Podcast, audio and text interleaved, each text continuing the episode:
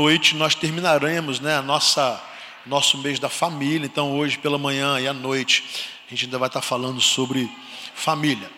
Eu quero ler um texto hoje que ele ele não fala sobre família, mas ele vai nos ensinar. Há um ditado, há um ditado é, que os mais antigos assim vão se lembrar, que diz assim: quem semeia vento, colhe o quê? Tempestade. Isso é um ditado, é um dito popular, né? Quem semeia vento, colhe tempestade. Eu quero dizer que esse ditado está de acordo com a Bíblia, embora, embora ele não seja um ditado bíblico. Eu quero convidar você a abrir a sua Bíblia na carta de Paulo aos Gálatas e quero ler os versículos de 7 a 10.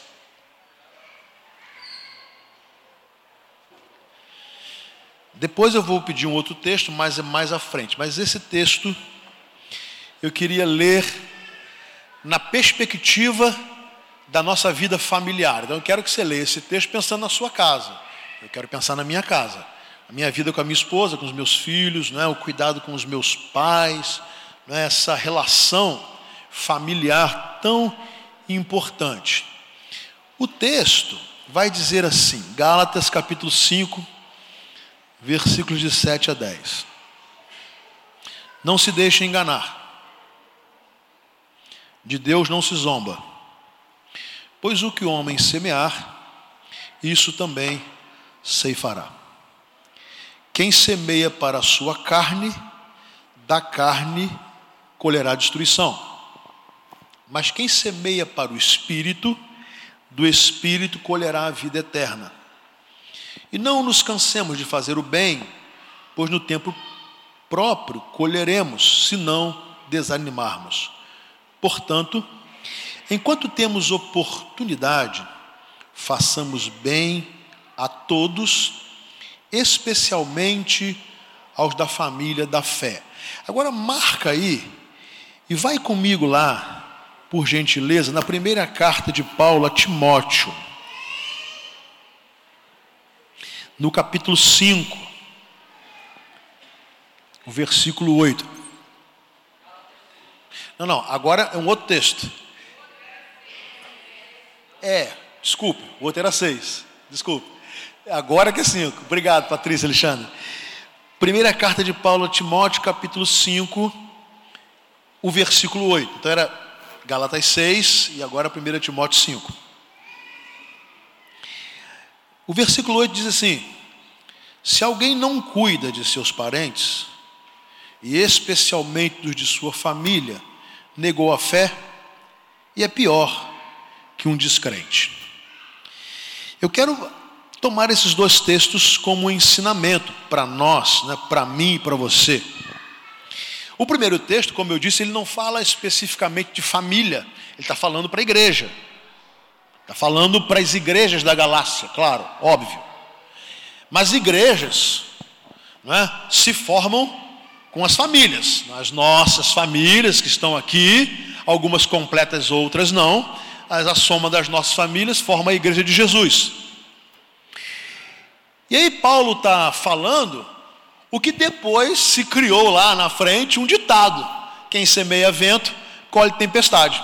Na verdade, o que Paulo está falando é o seguinte: quem semeia carne, colhe carne, quem semeia espírito, colhe, espírito. É isso que ele está falando. Isso é muito simples.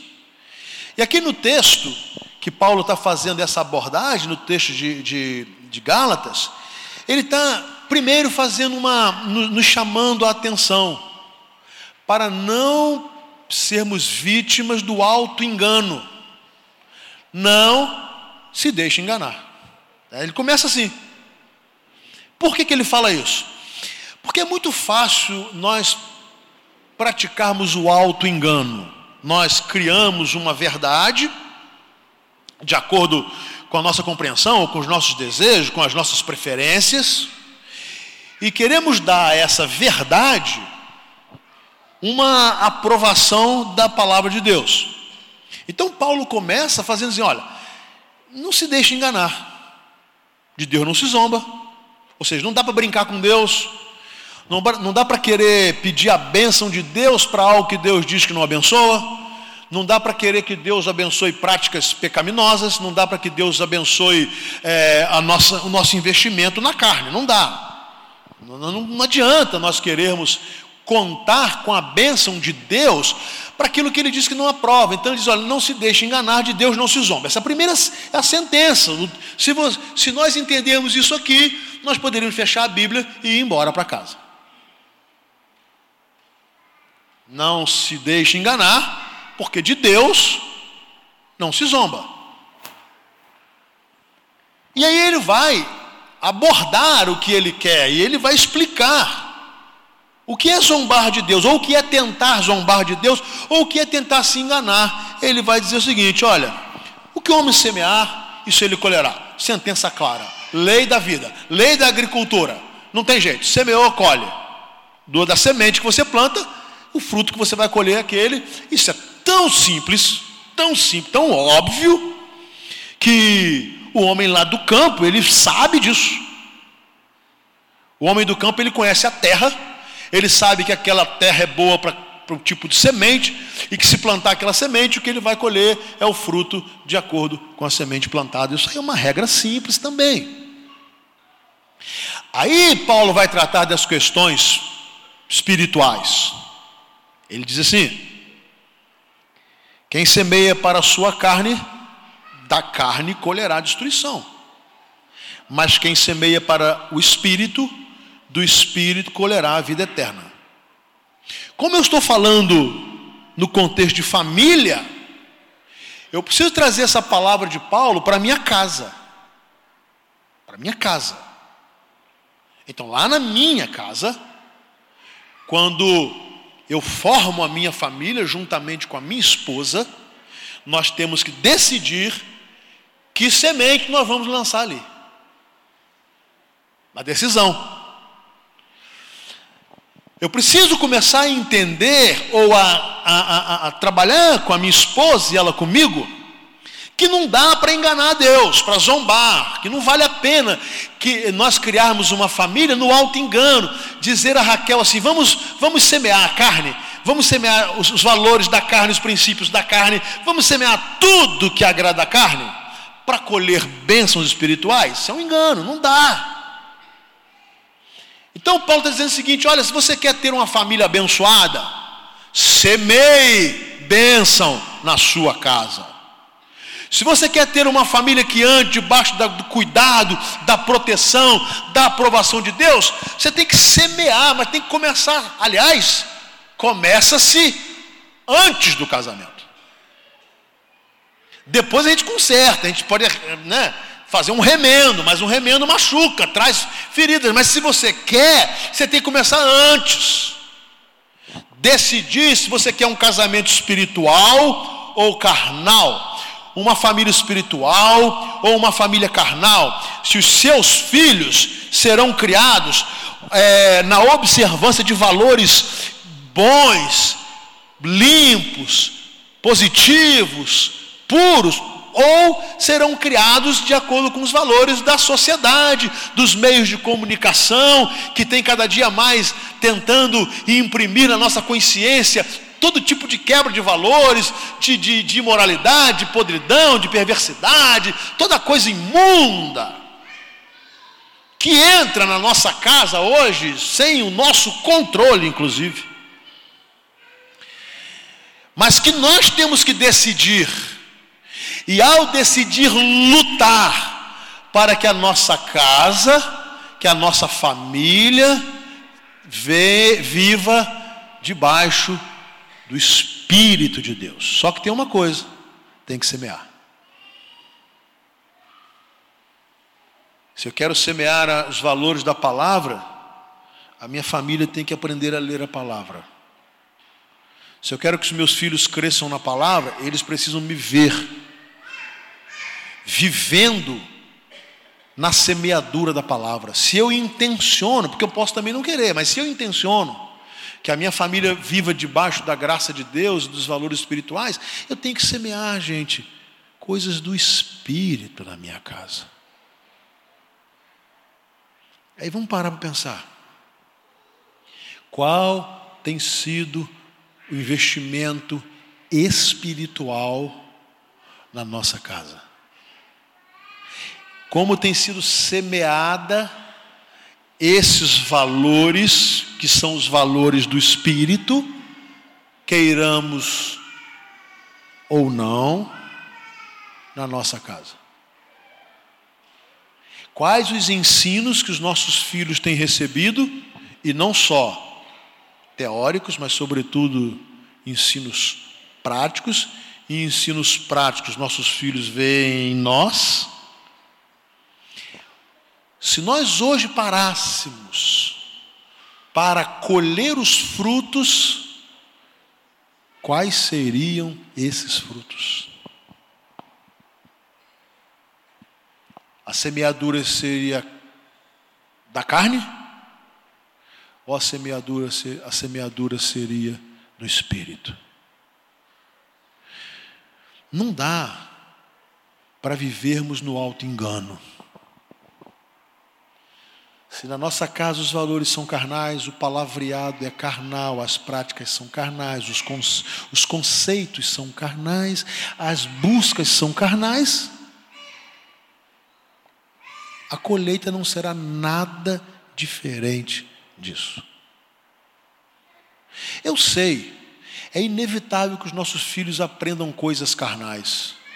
É inevitável, porque eles saem do nosso contexto também e devem sair. É inevitável porque, mesmo que eles estejam debaixo do nosso teto, agora as influências carnais também entram na nossa casa. O problema é quando entram por nosso intermédio. Quando os valores que os nossos filhos aprendem sempre são valores que eles ouvem de mim e da minha esposa. Os valores da matéria, do vil metal, dos prazeres carnais, palavreados indecorosos mentiras. Quando isso acontece, nós não podemos esperar colher frutos espirituais na nossa casa e nem na vida dos nossos filhos. Por quê? Porque quem semeia vento, colhe tempestade. Paulo vai dizer mais baseado nisso, ele diz assim: olha, não nos cansemos de fazer o bem. E interessante, porque nós vivemos numa sociedade tão perversa, tão má, que tem hora que nós pensamos assim: será que vale a pena insistir com o bem? Vale a pena ser honesto? Vale a pena manter conduta moral? Vale a pena ser fiel? vale a pena lutar pela pureza, vale a pena tirar o egoísmo da nossa casa, sabe? Aquela casa que só vive para si, para os seus, e se tem aqui está ótimo, se não tem para mais ninguém, não tem nenhuma importância. A, a aflição alheia, é, ela é esquecida quando nós fechamos a porta da nossa casa, a segurança da nossa família está garantida. Então, parece bom, temos um mundo próprio. Paulo está dizendo o seguinte: nós não podemos cair nesse erro. Nós não podemos nos cansar, não só de fazer e de lutar pelo bem. A sociedade está má, a, a, a, a, prática da vida social tem sido má, os valores são maus, e isso tem se multiplicado de forma assustadora, mas Paulo diz que a nós não. A nós não convém isso, nós precisamos ser agência do bem, famílias boas que, prom que promovam o bem, que lutem pelo bem, que é, tentam difundir o bem. Gente, o barulho está me atrapalhando, por favor, me ajude aí. Está me atrapalhando. Quando Paulo fala isso, ele está dizendo o seguinte: que nós não devemos nos cansar de fazer o bem, porque podemos ter a certeza, no tempo próprio nós iremos colher. e colher o bem, no tempo próprio. A lei da semeadura, ela não promete colheita imediata. Não promete colheita imediata. Eu estava conversando ontem com o Mário e, e, e ele estava me falando sobre algumas coisas de, de terra, né? e falando, por exemplo, que para alguém colher, para ter um, um retorno com eucalipto, por exemplo, tem que esperar pelo menos seis anos. Então, é uma semeadura, mas a semeadura não dá fruto rápido, né? Tem um, tem um investimento, tem riscos, né? Tem, e ele estava me explicando sobre a questão da, da praga, da, das formigas, que tem que ter uma vigilância ali muito grande e tal. Então, se eu quero colher, eu tenho que eu tenho um tempo em que isso vai me custar. Então, criar filhos disciplinados custa, criar filhos bem educados custa, criar filhos que não se deixem estragar com conceitos equivocados custa, construir um casamento santo custa muito, tudo isso custa. A colheita não é na hora. Criar filhos que sejam pessoas do bem, que tenham solidariedade. Sabe com quem os nossos filhos aprenderão a ser solidários? Conosco. Se os nossos filhos crescerem e forem egoístas, calma.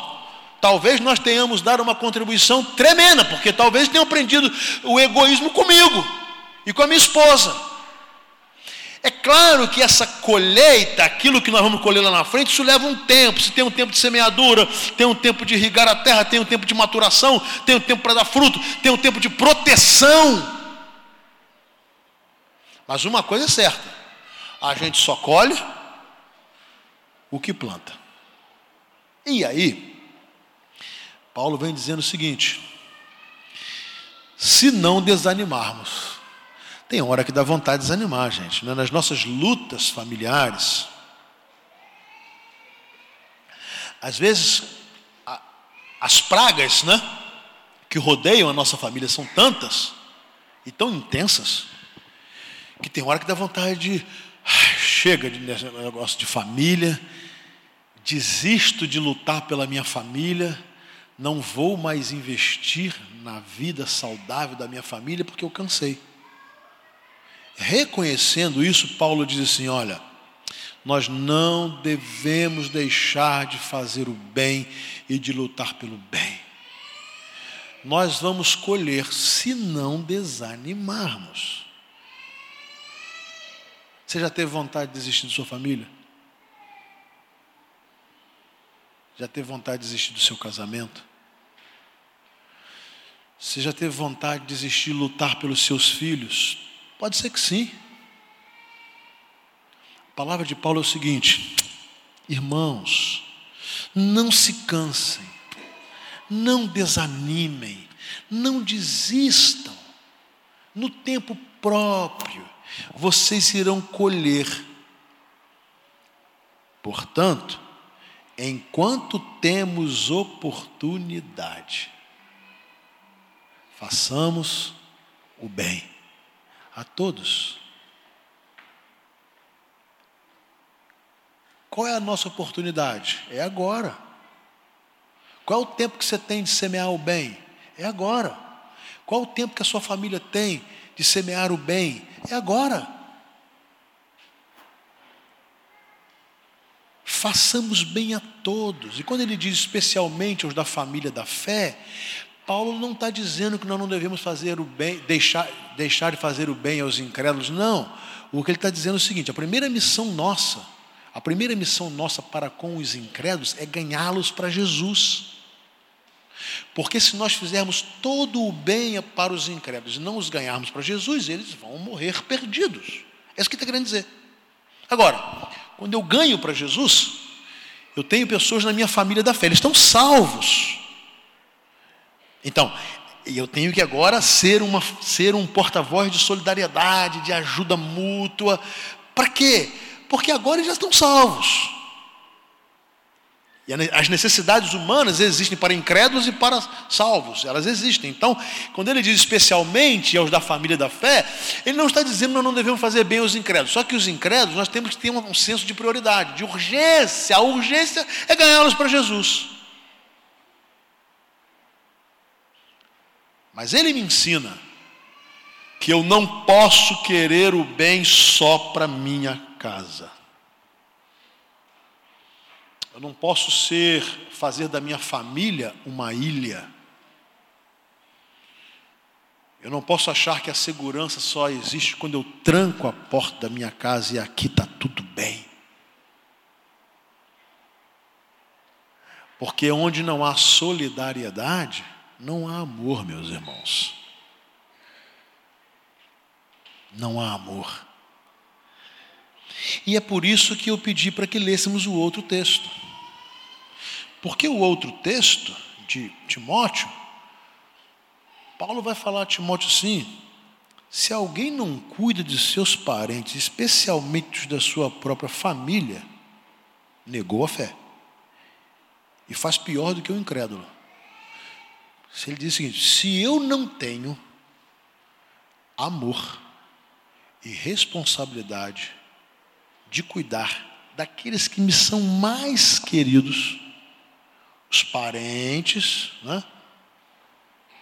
e aqueles do meu núcleo familiar. Então, eu, minha esposa meus filhos, aqueles que estão ao redor do meu núcleo familiar, eu coloco meus pais, os pais da minha esposa, meus irmãos, minhas, meus sobrinhos e meus primos, a gente vai assim alargando um pouco né, esse, esse, é, é, essa, essa área de atuação. Aí, se eu não consigo fazer e cuidar deles, ou contribuir para o cuidado deles, então o que, que Paulo está falando? Eu faço pior que o incrédulo. Porque é verdade. Há incrédulos mais solidários do que alguns crentes. Infelizmente, há incrédulos que cuidam melhor de sua família do que alguns crentes. Quando nós imaginamos que nós precisamos ter um lar evangélico do ancião, isso é triste. Ainda bem que tem. Graças a Deus tem. Mas não deveria precisar. Graças a Deus tem. Que bom que tem. Mas o melhor é que não fosse necessário. Porque se há, é porque tem família cristã que não cuida dos seus. É impressionante que Paulo está trazendo essa realidade, agora falando de Timóteo, é o seguinte: olha, Timóteo, você, é um pastor, um jovem pastor, você vai ter um rebanho, você vai encontrar gente maravilhosa, fazendo tudo, pregando o evangelho, ajudando na igreja, tá, tá, tá. agora você olha assim, como é que ele cuida da família?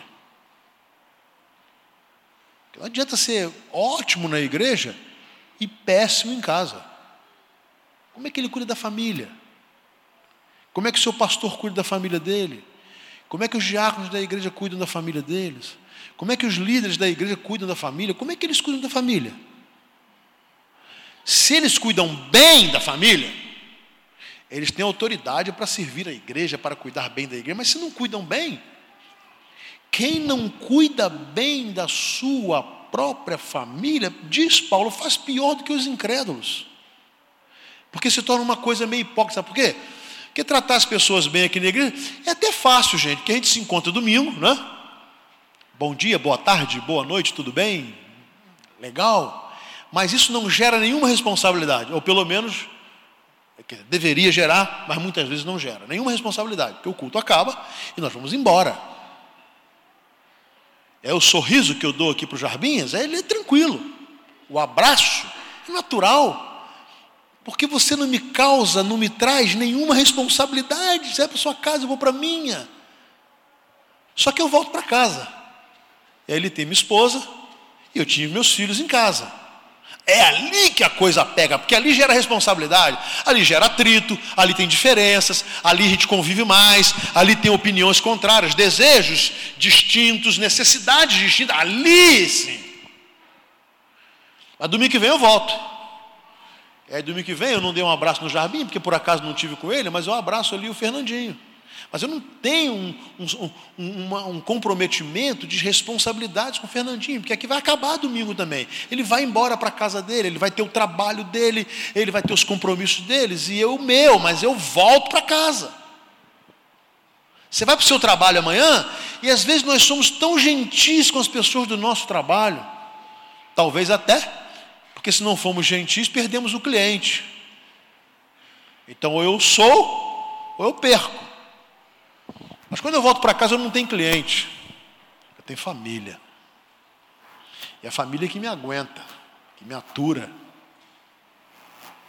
E aí, Paulo fala o seguinte: olha, meu irmão, se você não cuida dos seus parentes, especialmente dos da sua própria família, você negou a fé.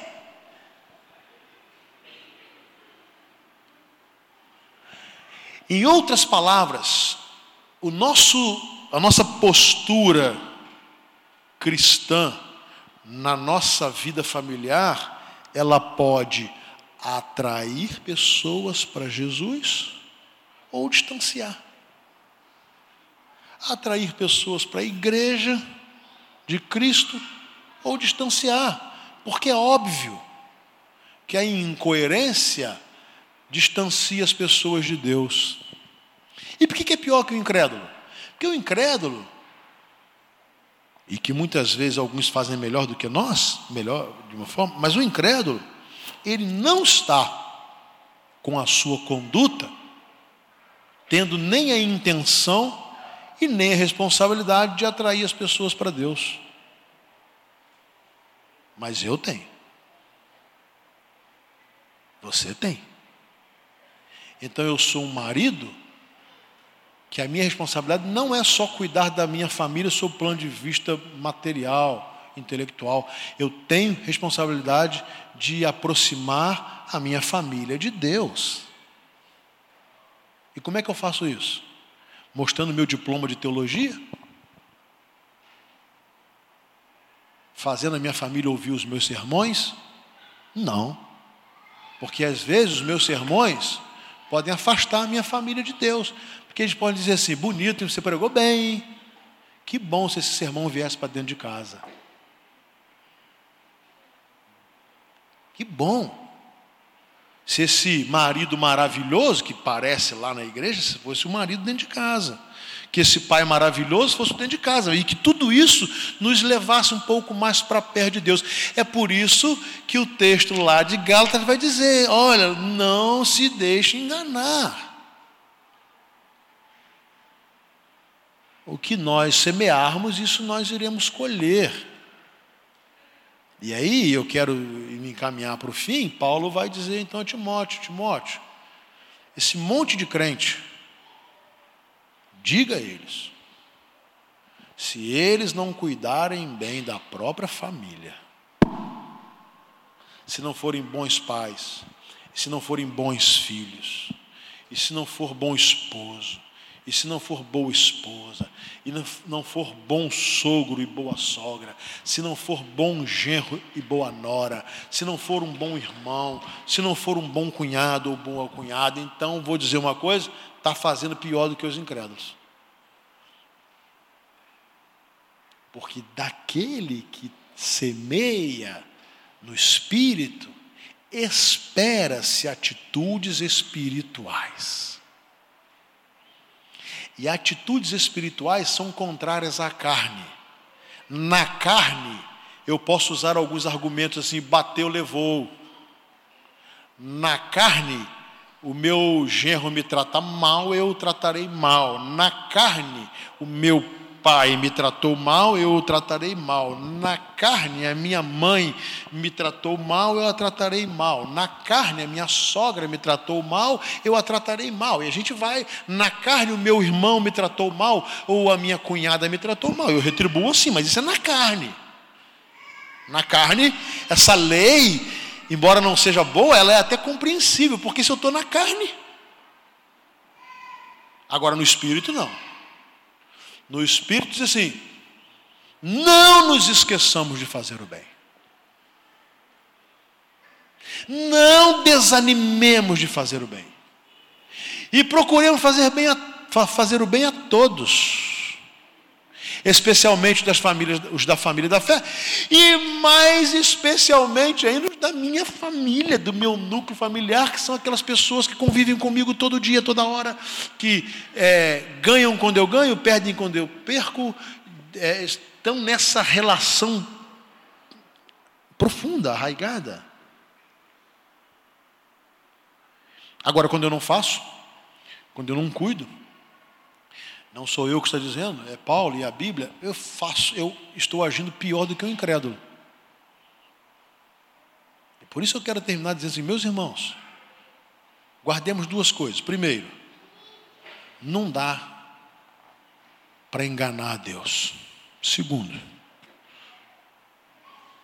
se eu não faço bem, se eu não cuido bem da minha família, De que adianta cuidar bem das coisas da igreja? De que adianta ser um bom pastor e um péssimo marido? De que adianta ser um bom pastor e um, um pai irresponsável? Não serve para nada. Não serve para nada. E aí Paulo me ajuda e eu, eu, eu aprendo com ele.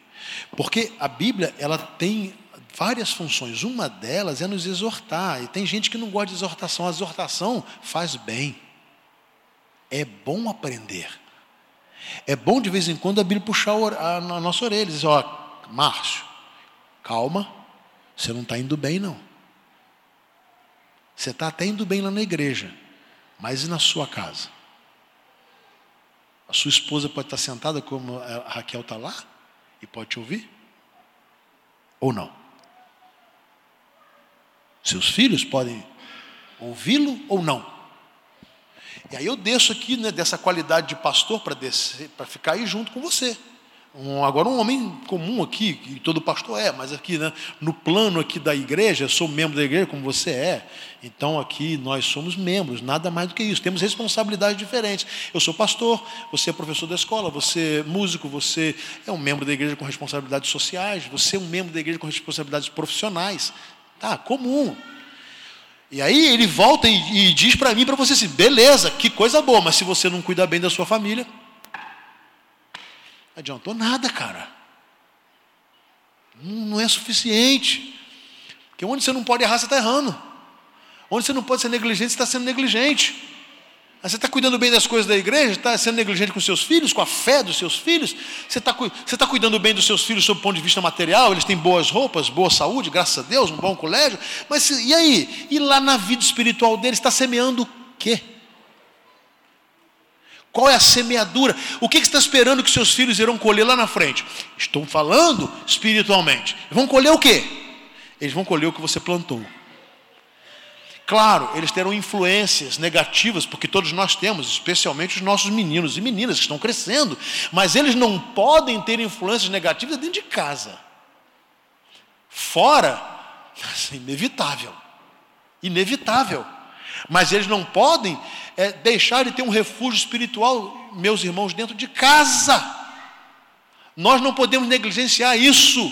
Essa responsabilidade nossa não pode ser transferida para ninguém, nem para a igreja não é a classe das crianças, o, o, ministério infantil, que vai dar a maior contribuição. É uma ajuda importantíssima, mas é uma ajuda.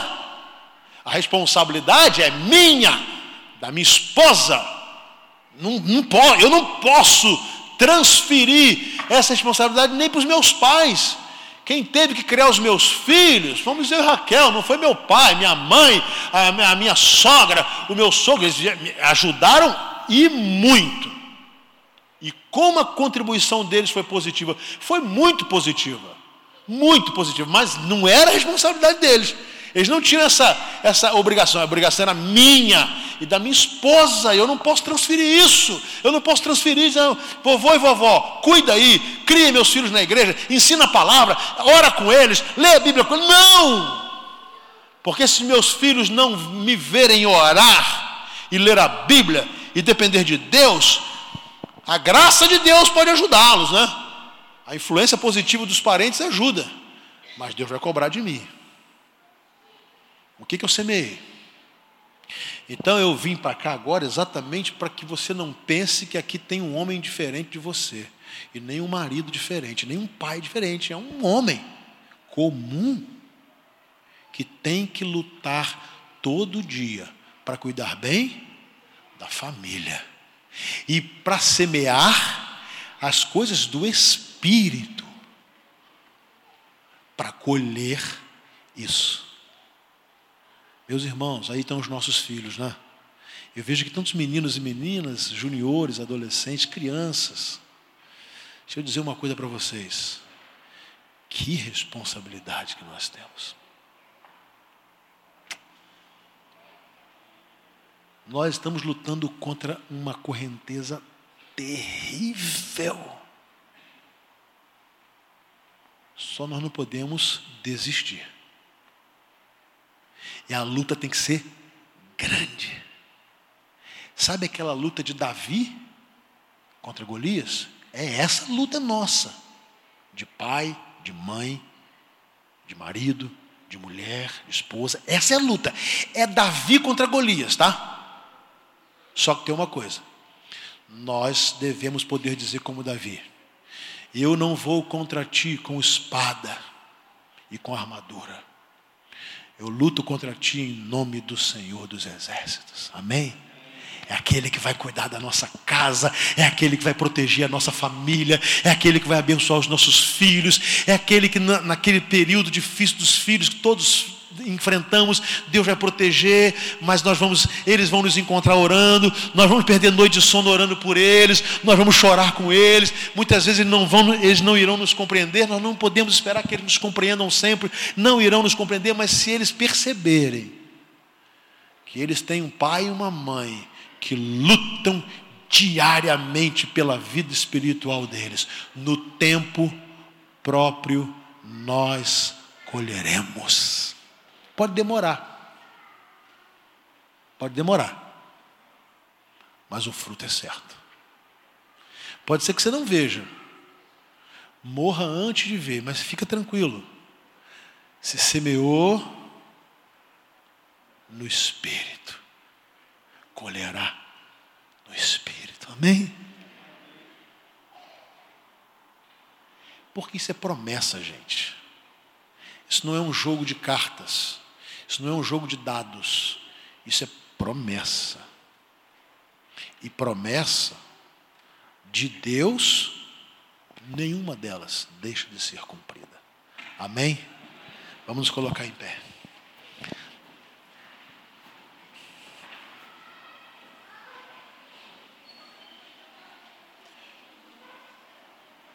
E vamos orar por nossa casa. Vamos orar por nossa família. Vamos pedir a Deus que nos ajude. Não é fácil, nós somos falhos. Que Ele nos ajude a cuidar bem da nossa família. E que cuidar bem começa pela semeadura espiritual na nossa casa.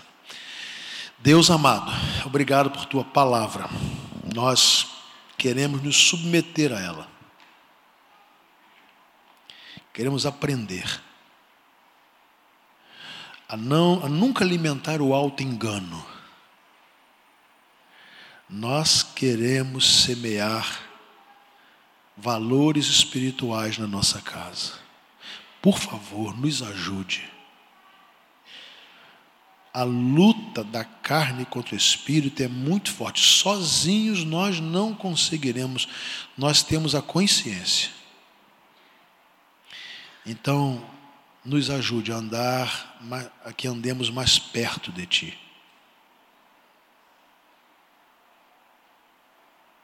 Eu não preciso esperar de outros membros da minha família, eu tenho que começar em mim, a que eu semeie os valores do fruto do Espírito na minha família. Que eu lute contra a carne e que eu não, des, não desanime de fazer o bem. Porque no tempo próprio nós iremos colher.